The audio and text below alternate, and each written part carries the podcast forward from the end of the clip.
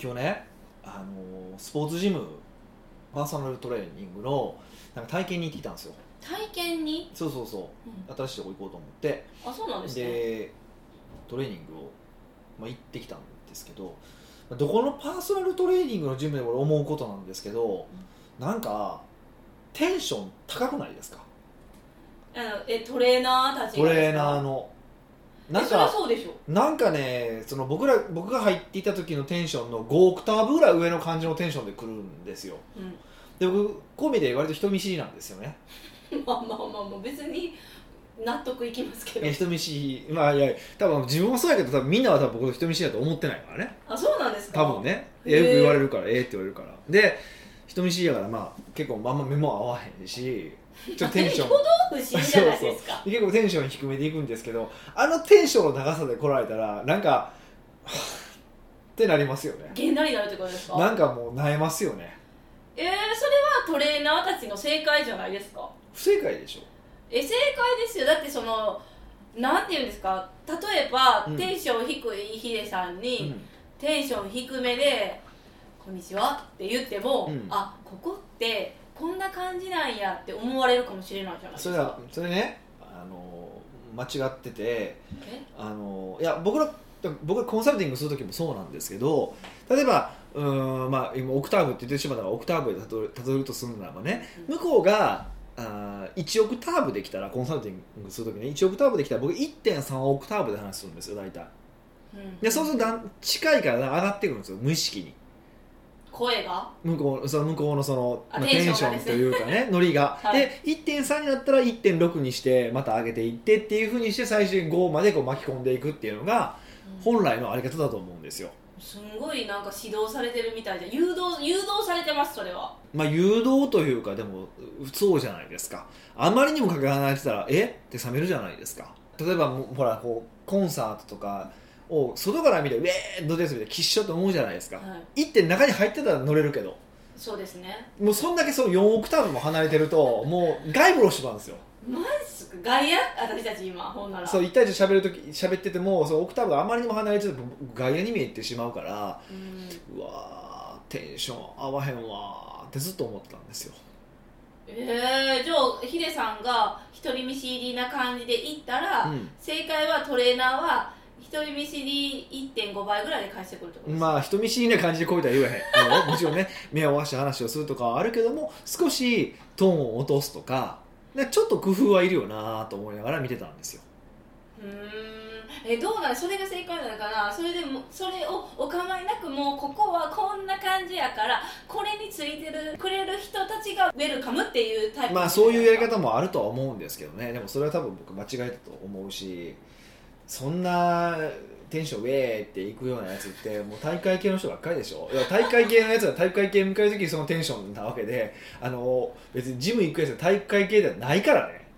そうですね。逆に言ったらほぼそうじゃないですよね。そうじゃないじゃないですか、はい。だからちょっとねあの大会系乗りやめてくれへんかなって思うんですよね。うーなんかもうイラッとする時はあるんですよ、まあ、今日もなんか3回ぐらいイラッとしたんですけど。えイラッとしたえイラッとしてそ、うん。じゃあ体験やったんですね、はい。えその時どどう答えたんですか？Yes or No でどう答えたんですか？そうですね。はい。そうですね。はい。はい。みたいな感じ。えー、ノリ悪っ。いやノリ悪い。めっちゃノリ悪っ。いやいやノリ悪いじゃなくて向こうのノリが高すぎんねん。あえほんでその体験は結局申し込んだんですか？申し込みましたよ。うせやん。え申し込んだんですか？申し込みましたよ。えほんじゃあだだってどこのジム行ったってあんなテンションやねん。しゃあないやんももう負けたよって。う仕方なく仕方なくそこにしましたよ。え新しいのじゃないですか？体験って。は今継続してるのも継続しつつなんですか？また新しいの増やしたんですか？いああえっと今体験行ってた大阪のジムなんですけどは大阪のジム辞めたんですよ。いなんでですか？やめるってなんかあんまなくないですか？もうちょっと事件が ありまして。え事件？いや事件っていうことじゃないんですけど。えー、何ですか？喧嘩？いやいや喧嘩じゃじゃなくてね あのーダブルブッキングされたんですよ、えされたんですか？したんじゃなくて、えまあ、自分がダブルブッキングしたじゃなくてされたんですか？いそう言ったら予約が重なってて重なってたんですよ。で別にそれ自体は僕怒らないですよ。だって僕自身もダブルブッキングしちゃうこともあるしそれミスもあるじゃないですか。寛大だいやちょっと待てと。いや俺普段から寛大やから。ほんま。そうそうですな。そのミスに起こることは絶対僕はしないしそれは多分仕事の場でも多分したことないと思うんです。ミスそのものに起こったこと絶対なくてそのミスに対する姿勢とかリカバリーの方法が悪いと起こることはあってもはい。ミスそのものに起こったことはないしそれは別にそのジムに対しても僕はそうであの別にそこで起こったわけじゃないんですけどで行ったん行ったんです。ジムに行ったんですよ。で、まあ、バーって普通もう何も言わずに基本更衣室に入っていって、まあ、着替えてそのトレーニングウェイに着替えてさあスタートなんですよ。はい。でまああの行って着替えたんですよ。えはい。着替えてすいませんちょっとあの他の方と予約がかぶってしまってましてってえ言われたんですか？言われたんやんか。まずまずそのタイミング何よって話やん。そうですよね。そうそう。え？ー、俺も着替えたよね。っていうのがまず1個なんですよ。はい。ででもう1個あったのがあのその時にトレーニングしてる人がいなかったんですよ。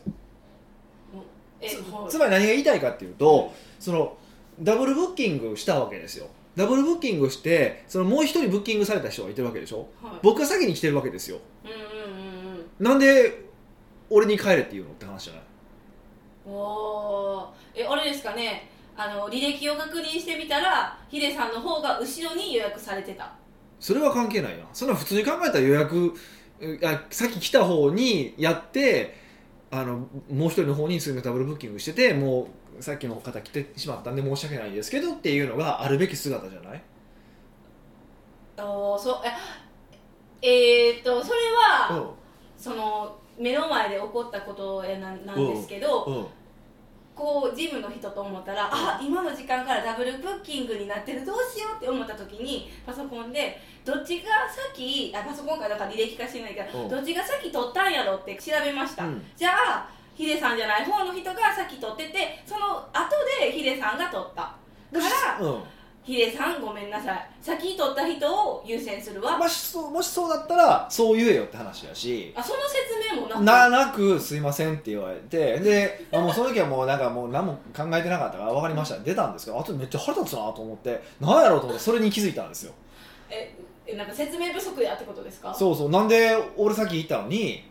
俺が帰らなあかなんで帰らなあかんねんと確かに。そうで別に例えばそういう説さっき予約たしたのが向こうだったんでっていうのだったらまあまだねうん。100歩譲ってもいいと思うし、ななんやったら別に向こうの方がライフタイムライフタイムバリューが高いんでって言われたらその方が僕納得しますよ。えそんなん言えへんわ向こうのそっちの方がそっちの方が大事なんでって言われたらそれほど気持ちいいですけど。マジで。マジでえでだから何もなかった腹立ってきて途中で。うん。なんか腹立つと思ってでその時では返金しますって言って、まあ、じゃあもう次来るからその時のように当ててって言ったんですけどなんか腹立つわと思う。全部返してってもうやめるって言って。えー、そのたった一言で、いやそうそうで終わってからそうそう終わってか家に帰ったんですよ。家が近いんですけど、うん。なんか腹立つわと思って。何やろうと思ったらそれやってことに気づいてうん。でもうすぐに連絡してあのもうやめるからもう全部返してって金貸してくれって言って。へあの言いましたけどね。え取りに行ったんですかお金？あああのふあの振り込み？りました、うん。ええー、そんななんて言うんですか？よく起こりえそうなことでやっぱ大会されるんですね。ねしかもえそれこそ LTV 何本ぐらいやろ？え月にどれぐらい行ってたんですか？月に3万ぐらいする。え？で月に3万それ多分1年半半とかだから40万50万ライフタイムバリュー50万ぐらいですよね。で多分何もなかなければまだ僕も続いてたんでライフタイムバリューで100万から200万ぐらい損しましたよね。その女の子の給料分ぐらい出てましたよね。多分ね、えー、これはでもあるっていうことですよね。だから誠心誠意対応してたらヒデさんもそこまで怒ることは怒るってやめることはなかったってことでうん、すか？いやいややめないです。別にやめないですよ。だってそんなことは起こりうることだと思ってるから。えー、なんか切ないストーリーですね。でもその後の対応はすごく悪かったし、まあ、そういうところがね、はい。なんでやねんって話だしそこ納得いってないしう、んうん。うん、でなその後なんか手書きの手紙届いたんですよ。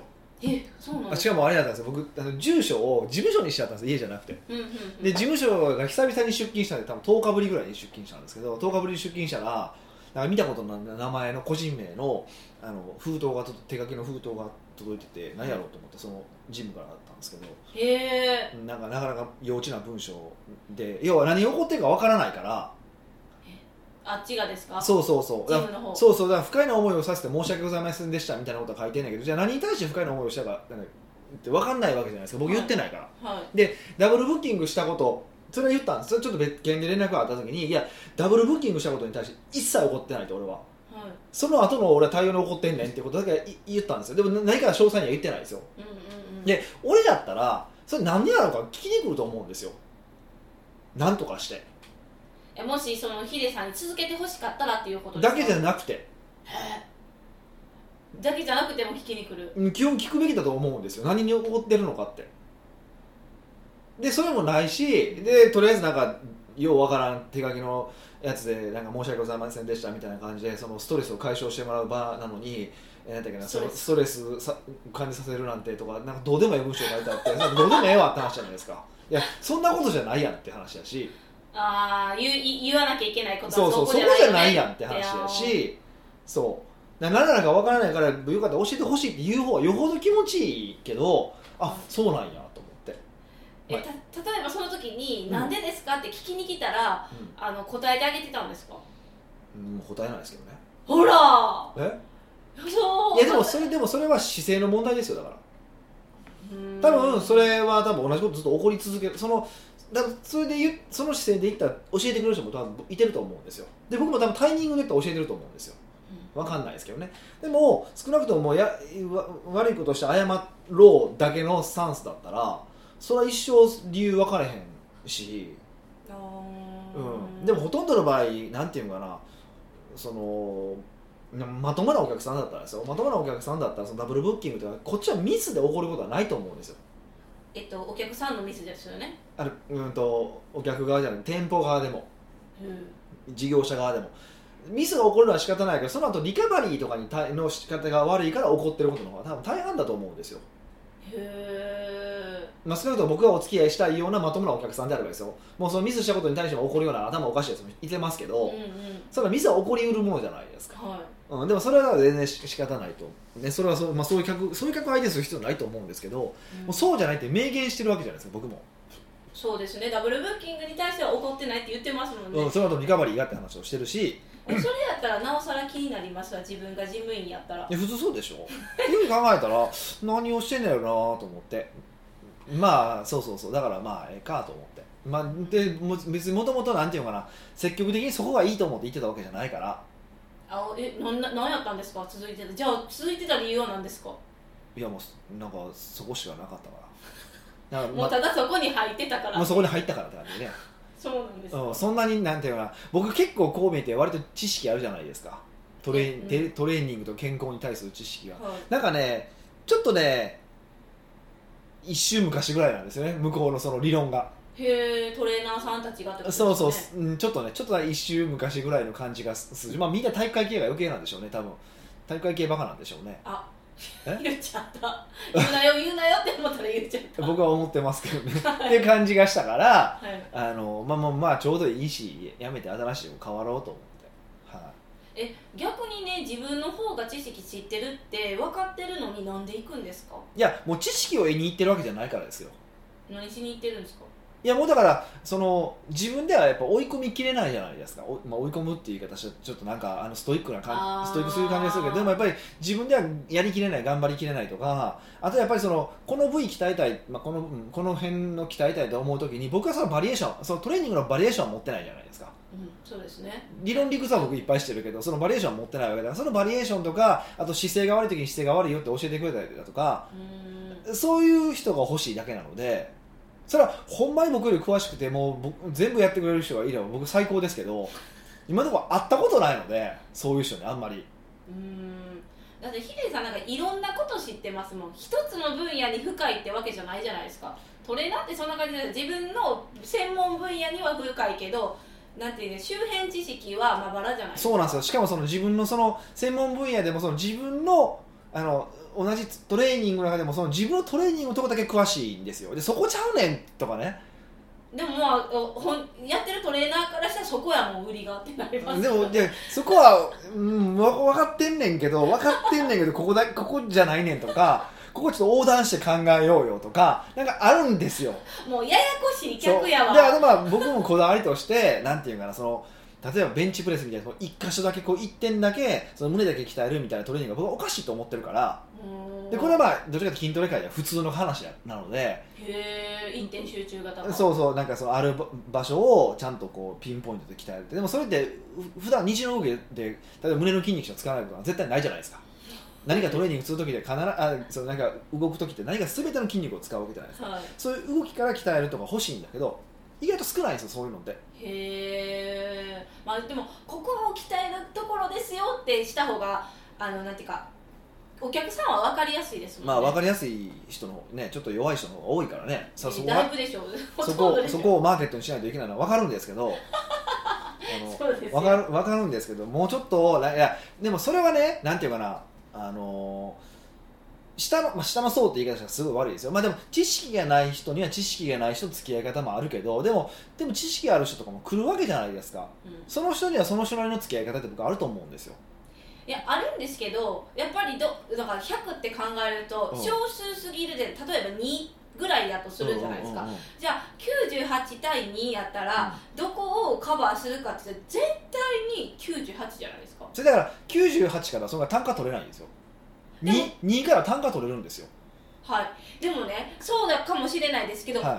98の方が母数が多いから、うん。その母数を多いしその分入ってくれる数も多いじゃないですか。うん。だから積み重ねれば大金になるよ。うん。でなんで今中国人みたいな。大金になるよ。いよってなる。やだからでもそそういう人はややめていく人も多い。流動的だしそうですそうです。例えば価格で選ばれたりとかもするわけじゃないですか。だからビジネスの安定性からすると、まあ、その2ってことは僕ないと思うんですよ。その数字でいくとね、まあ、でもまあ2だとしても、うん。その2の人から単価たくさん取って長く来てもらう方がビジネスとしてはすごく安定するし利益率も高いんですよ。うん。でもそれは多分今までずっと僕がいろんなお話をしてるところで多分一貫性のある話だと思うんでそこは理解していただけると思うんですけどなんかねだからずれてるよなっていう感じが僕はしててあれですか？じゃあ皆さんはトレーナーとかも LTV 低い人の施策にはすごい対応してるけど高い人の方には意識が回ってない。むしろそっちのそんな感じが僕は、まあ、新規のお客さん取ることに必死みたいな感じがしますよね。でその上で頑張ってるような人たちみたいな人からどうやってお金取るかっていうことはあんまり考えてるイメージは。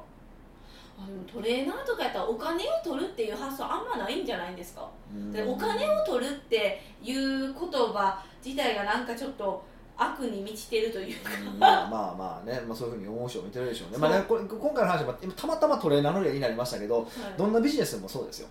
どんなビジネスでもそうでやっぱりうんとまあ、分かってない人というか詳しくない人の方が母数として圧倒的に多いんだけど、その中でこう勉強して分かってくるようになる人もいてるしうん。勉強してきてくれる人もいてるしそういう人っていうのは基本やっぱり1回つくと長いし単価も高く払納得して払うからやっぱりビジネスとしては安定しやすいんですよ。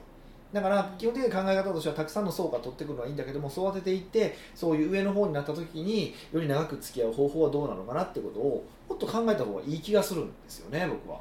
うん。うん。でもねそのね高い単価をその払ってくれるお客さんが絶対一定数いるじゃないですか、はい。その人が俗に言うあのなんていうか VIP のお客さんじゃないですか。になりますね基本的にはね。で VIP のお客さんは好きじゃないですか。お金いっぱいくれるもん、はだからこそその人たちによりいいサービスをしようと思うじゃないですか。い、うん。よりいいサービスをお得感で提供したいって思うからやっぱり客単価下げてしまうんじゃないえっと上げようって思わないんじゃないですか？ああまあそれはメンタルの問題ですよね。それはもうあの俺知らんからって話だから。えそやなんでなんかめっちに説明したらそこポキって折るんですか？いや客単価アップテンプレートでも見て頑張ってくださいとしか言いようがないですかね。えそれはえでも VIP のお客さんからあのうんお金をいっぱい取る施策を取った方がいいんですか？本当にうん。だってお金をいっぱい取るいっぱい取るって別に金額ボローとかって話じゃなくて長くお付き合いすることも含めてで要は LTV を上げる施策なんで単価かける長さじゃないですか。はい。だからその両方を長くするにはどうすればいいのかってことを考えた方がいいよねってことです。でで一般的に言うとななまあ、長さはね頑張って維持すればいいけど一般的に言うと分かってる人の方がより高いお金を払うじゃないですか。例えばうーんと僕らが今から釣り始めたとしてもね僕らつ釣り道具なんて別にそこら辺の 1000, 1000円2000円でもいいわけじゃないですか、はい。でも釣りが分かってる人からしたら1本この竿だけで40万とか50万するやつ買うわけじゃないですか。えー。そうなんですか。それ分かってる人だけでしょ？だからゴルフクラブとかそうじゃないですか、うんうん。全部そういうことで分かっていけばいくほどたくさんお金払うようになるんですよ。だからその分自分も頑張らなきゃいけないよってことそうそうそれ払ってもらえるにふさわしくならなあかんよっていうのが、まあ、僕は言いたいことですね。そんな体験談からやめた話でこんな話になります？いい話ありましたね。北岡秀樹の奥越えポッドキャスト。奥越えポッドキャストは仕事だけじゃない人生を味わい尽くしたい社長を応援します。改めまして北岡です。ミカです。今回の内容は今回ニックネームソネイチさんがはい。まとめてくださってるので、そまたのまま。またまとめてくれてるの？甘い。もう皆さんありがとうございます。みんな美香を甘やかしすぎ。それほどやっぱり私には能力ないってみんなに思われてる。あそういう考え方もありますね。そういう考え方もありますね。はい。北岡さん美香さんはじめまして。えまとめてくれてないですけど大丈夫ですか？いや 次まとめああなるほどなるほど。はい。今回質問させていただくのは、うん自分が起業してうん。成功する自信と秘訣の方法についてです。なるほど。はい。つも通勤している車の中で聞いているのですが、いうん。過去のポッドキャストで北岡さんがうん。どんなアルバイトをしていたかというお話をされていた時に、はい。スタバや写真屋さんなどでアルバイトをしていたというお話をされておりました。よく覚えてますね。え写真屋さんされてました？言ってるやろ京橋の大英でやったって。言ってないかな？嘘靴磨きじゃなかったでしたっ靴け磨き？靴磨きはやったことないよ。写真屋さんか？写真屋さん。京橋の大英の中のあの写真屋さん。京橋の大英まだあんのかな？知らんけど。ないと思いけど。とここまでは、うん。ごくごく普通に人生を送っている人たちと同じですが。あ僕ね？そうです、はい。お同じですよ。北岡さんはどのタイミングでコンサルタントとして成功する？またはコンサルタントとしてやっていけると感じたのでしょうか、うん。北岡さんのようにビジネスに関してのスキルや着眼点がないので自信が持てません。うん。ごくごく普通に人生を送っている人が北岡さんのような人生を送るにはどうしたらいいのかご教授ください。なるほどね、まあ、北岡さんのようなその着眼点がないとかってその当然で俺15年やっとんねんこの仕事。いやいやいや違うえ違う。そのだから着眼点のうん。この15年前を振り返ってるんですよ。分かってる。あのいや言いたいのは言いたいまず何が言いたいかって、はい。このこのそのいちさんにまず言いたいことははい。俺は15年やっとんねんと。そ れが言いたかったそうだから15年まあまあ10年、まあ、ポッドキャスト始めて45年、まあうん。ととしても10年経ってるわけじゃないですか。うん。だから10年経ってる僕の話しか聞いてないわけだからそれ何もやってない人からしたらすごいに決まってるじゃないですか。な 言うたって10年やってますから。今日は10年やってるめっちゃ出てきますね。そうだからあのーなんね、何が何が言いたいんかな。まあまあその着眼点がそのだ僕と比べて低いとか悪いとか、うん。そんな着眼点持てないっていうのは当然の話で。あよかった。私もそりゃそうやろって思ったなって瞬間思っちゃったから。そうそうそう。だからうん あのーそこに関して何か思う必要全然なくて。だからもちろんそれをだから目指すのは全然いいと思うんですよ。大事だからね、うん。いいと思うんですけどっていうのはちょっと前提条件としてまずちょっと理解してほしいんです。でそれでいくとあの僕は過去えっと、自分が今コンサルタントとしてとかもそうですし、まあ、経営者としてでもうんやっていけるって思ったことはいまだにないです。えー、ええー、いや恐怖感しかないですけどね。僕はいつ潰れるんかなとか。え今はないでしょ？あありますあります全然ありますよ。え困る。あるし例えばこの間あの実はあの先生と喋っててこの話してないのかな？先生と会った話は聞いたり先生と話をしてていや僕ねもうほんまいつ自分の化けの皮が剥がれるかがずっと心配なんですよねって話をしたんですよ。えヒデさんがそうそうそううそうそうそう。要は大して実力がないってことが世間にバレてしまって、えっと、自分のビジネスが終わるのっていつなんかなって思う時がすごいあるんですよみたいな話をししてたんですよ、なんて弱気な。うん、いやまあまああの先生の前し。その重い 重く言ってないよもちろんね、飯食ってる最中の話で。だからその先生が言ったことはその先生も言ったら、えー東大行って MIT 行ってえっと MIT でえ MBA 取ってマサチューセッツ工科大学ね。で、えあの MBA 取ってで、まあ、お大手のコンサル会社行ってその後マッキンゼーに行ってみたいなもう超ドエリートなわけですよ。えー、マッキンゼーはすごい。そうそこだけ？でっていうような人が言ったのがあ俺もやでって言われたんですよ、えー、その方も、うん、だからもうそれは普通やと。むしろそのうまくいってきたことを例えばまあ僕だったらまあ15年とりあえず飯食えてるじゃないですか、ってことをもう自分の実力で勘違いしたやつが一番危ないと。ああだからむしろそうそう危ないって思い続けてるそのなんていうんですかねその謙虚さ謙虚さというか姿勢というかその危機感というか、うん。そういうのを持ってるっていうのが本来経営者としてはあるべき姿だと思うしうん。それが多分あの普通なんだと思うよって。あ。それが多分北岡君の強みなんだと思うよみたいなことを、まあ、言っていただいたもう涙ボロボロですね。全然ないですけどね。そそれはない。全くないですけどね。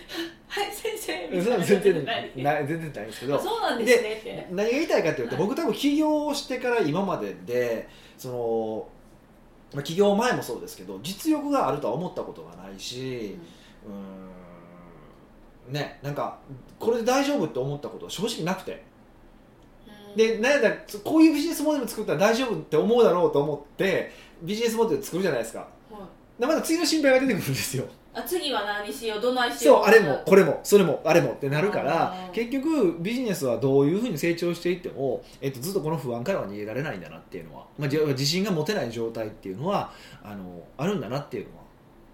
うん。それはずっとつきまとってますようん。でもちろんだからといってじゃあと例えばそのクライアントさんとかの前で全然自信がない態度をするつもりもないしもちろんそれは自信がある態度をすることも僕の仕事だと思ってるしあの要はそれこそこういうふうにしたら成果上がりますよっていうわけじゃないですか。アドバイスするわけじゃないですか。でそんなんほんまのこと言ったら未来のことやからうまくいくかどうかなんて分かんなくないですか？わからないですよでもヒデさんに言われたら信じてやってみるそうじゃないですか。だから そうだから僕は自信持って言うからこそ信じてやってくれるし成果出してくれるわけじゃないですか。うん。で二人の信頼関係があるってことですか？なんまあ、僕に対するその自信その僕ののその自信を態度自信ある態度を見て、えーこの人の言うことを聞いてみようと思ってくれるわけじゃないですか。だからその意味でいくとこう自信がある態度っていうのは僕はこの仕事にする上で義務だと思ってるんですね。で社長はみんなそうだと思ってて社員スタッフをうん不安にしてはいけないわけだから自信がある風を装うのは僕は絶対重要な、まあ、スキルというか、うん。もう最低限やるべきことだと思ってるんですよ。はい。うん。でなので自信がなくていいよっていう。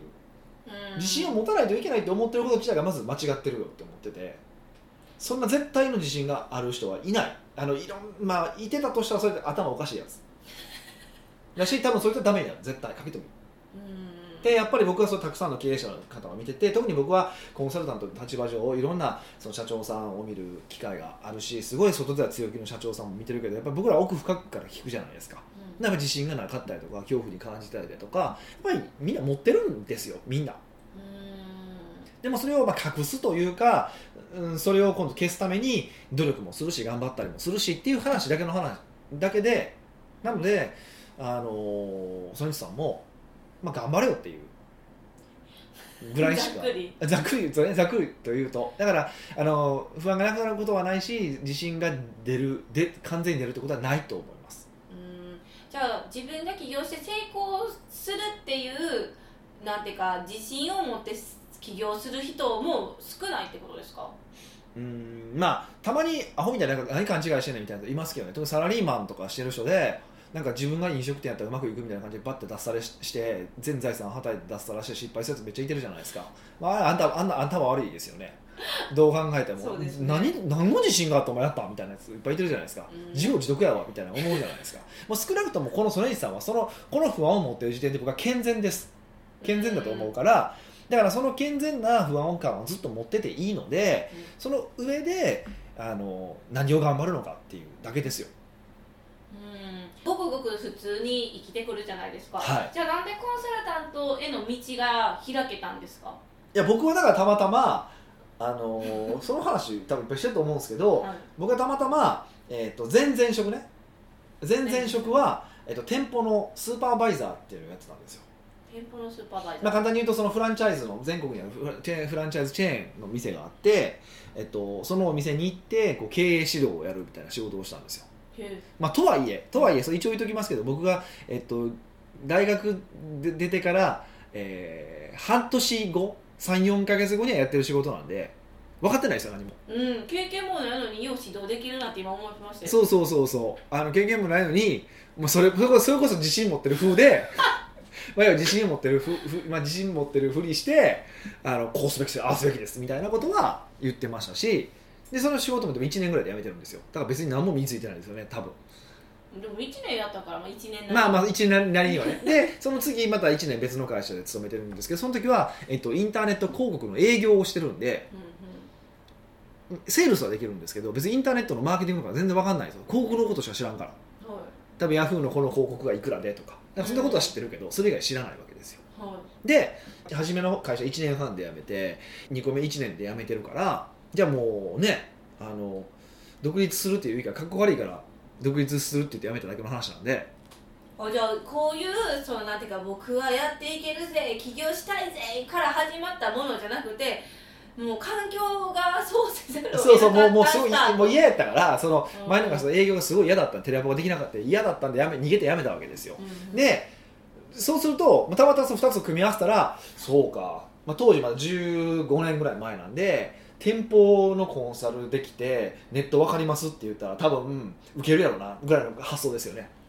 うんもうこの着眼点って言ってくださってるけどちっともって感じですか？だからた単純に自分の経験を ミックスしただけですよね。しかも しかもしかも両方とも要は1個も1年ぐらいしかしてないしうん向こうの営業の会社で別にマーケティングの勉強はしたこともないしただネット系の会社におったからネットに詳しいって勝手に思ってるやろ。思こいつみんな思い込めまあ言い方悪いけどあえて悪い言い方をするならばこいつら絶対思い込むやろとうんそうですよ。いうぐらいの感じでやってたからうん。何にもない。なんかちょっとエセスタートじゃないですか？いや完全に SS スタートですよ。え そんな否定したらあかんかな？いや全然全然もう完全に SS スタートで。だからでも、あのーこれだけは言えることはあのーじゃあ当然契約してもらいました。契約してもらった時にちゃんとやっぱりこう成果を出すためにむちゃくちゃ働きましたし。ああヒデさんが。そうそうそう。そこはあそうそう。だからもうあの一応僕がきコンサルタントとして基準ねこれみんなに言うことなんですけどあの成果が出ないことはあると。今でも多分あると思うんです僕。まず最近はその成果出ない人と付き合わないからあんまりないと ないんですけどあの成果出ないことはあると。絶対あると。だって未来のことなんか見えるわけないから。突然なんかねあのすごくうまくいっていきそうな時に地震が起こるかもしれないしそれは分かんないわけじゃないですか、でもでもこの時にもう北岡さんがもうそんだけ言ってくれてそんだけやってくれて成果出えへんのやったらそれしゃあないわね。うんっていうふうに言ってもらえるかどうかっていうのは大事にしてます。言ってもらえるかどうかってとことは特にその企業当初っていうのは、はい。だって何の実績もないわけじゃないですか、うん。ってことはそれぐらい頑張らないといけないし頑張ってるとこ見せないといけないしっていうことですよね。うん。そこだけはずっと意識をしてましたね。じゃあいやこう受注されたら一生懸命で以上に働くってことですか？そうそうそうそう。特に初めなんて別にねあの何もないからもうせ、ね、成果出す以外ないわけだから。っていう腹のくくり方ぐらいですよ。もう結論としてはもうからくくるかくくらんかみたいな話じゃないですいやかじゃあ。ほんまそれだけほんまそれだけほんまそれだけ。こんな長くじゃれたけど要はその自分の覚悟ですか？腹くくるいや本当そうだけだから例えば、あのーそまあまあ、コンサルタントの例でいくとね、あのー今一緒にオンラインサロンやらせてもらってる成田さん成田直人さん。はい。彼も今もう超大手のもうみんなが名前聞いたら知ってるような会社に接客の研修いっぱいしてるんですよ。へえ、もう多分聞いたらおおみたいなとこうん。むちゃくちゃあの、まあ、言えさすがに言えないですけど。でもうなんやろ行くところ行くところもう全部 V 字回復していくみたいなすっごいコンサルタントなんですよ、はい。でも僕はたまたまその起業したての時に会ってるんですよ。むっちゃしょぼいですよ。その当時はってことでしょ？当時ね。あしょぼいっていうのはそのあの何も実績がない状態だったんですよ、で、まあ、当時はまああったのはアルバイト時代に、えっと1位になったうんなんかその売り上げ1位になったっていうのとあとそのパソコンショップかなんかで1億円売り上げたみたいな記録を持ってるっていうその2つだけだったんですよ。えー、でもそれもたかだか、まあ、言ったらたかだかアルバイトの話なので成果出させたわけじゃないじゃないですか。うん。誰かに。自分が成果を出しただけであって成果を出させたわけじゃないじゃないですか。っていう感じだったんですよ。でもその状況でもうなんやろ。いやできます。頑張ります。みたいな感じでそれこそ世界一番大手の半導体メーカーから受注取ったりとかしだしたぐらいなんですよ、うーん。うん、うん、だからででやっぱりそその後でも成果出せない時もあったけどやっぱりその時でも「もうそしゃあないよね」って言ってもらえるようにはしてたしやっぱでき出なかった時に謝りに行ったりもしてたしっていう話はやっぱしてるんですよね。だからやっぱり結局腹くぐるかくぐらないかだけなんですよ。うん。え絶対失敗は起こりますあもんね。怒る怒る。でほんまにこれね今これあのメールの文章を拝見したらほんま稼がないといけない理由もあるわけじゃないですか。これちょっと相手はしょりましたけど。うん。それを考えたらもう腹くくれよっていう気合い入れろよっていう話だけです。だから手手をそっと差し伸べたんじゃなくてなんかズサっていきますいやもうでもそれしかそれしかいや理由があるんだからもっと腹くくれよって話ですね。あーあるからこそ。そうそうそう理由がないんだったらもうその理由先作ってって話だと思うんですけど彼の場合はか多分彼だと思うんです。彼の場合はあのか腹くくらないといけない理由もあるわけだから、まあ、あとは本当に本人が腹くくるだけですよね。へえじゃあソネイチさんまあ金曜日の朝一からですけども腹くくっていただいて。そう。であとはもう腹くくってやらざるを得ない環境自分を追い込んでいくっていう方が僕はいいと思いますよ。はい。はそういうことでした。いはい。なんか今日はちょっと暑苦しい ポッドキャストでお送りしましたけども。そういう会もあるよ。たまにはあるよっていうことですよ、はい。奥越ポッドキャストではいろんなご質問をお待ちしております。質問を採用された方には素敵なプレゼントを差し上げておりますので質問フォームよりどしどしお問い合わせください。はい。というわけでまた来週お会いしましょう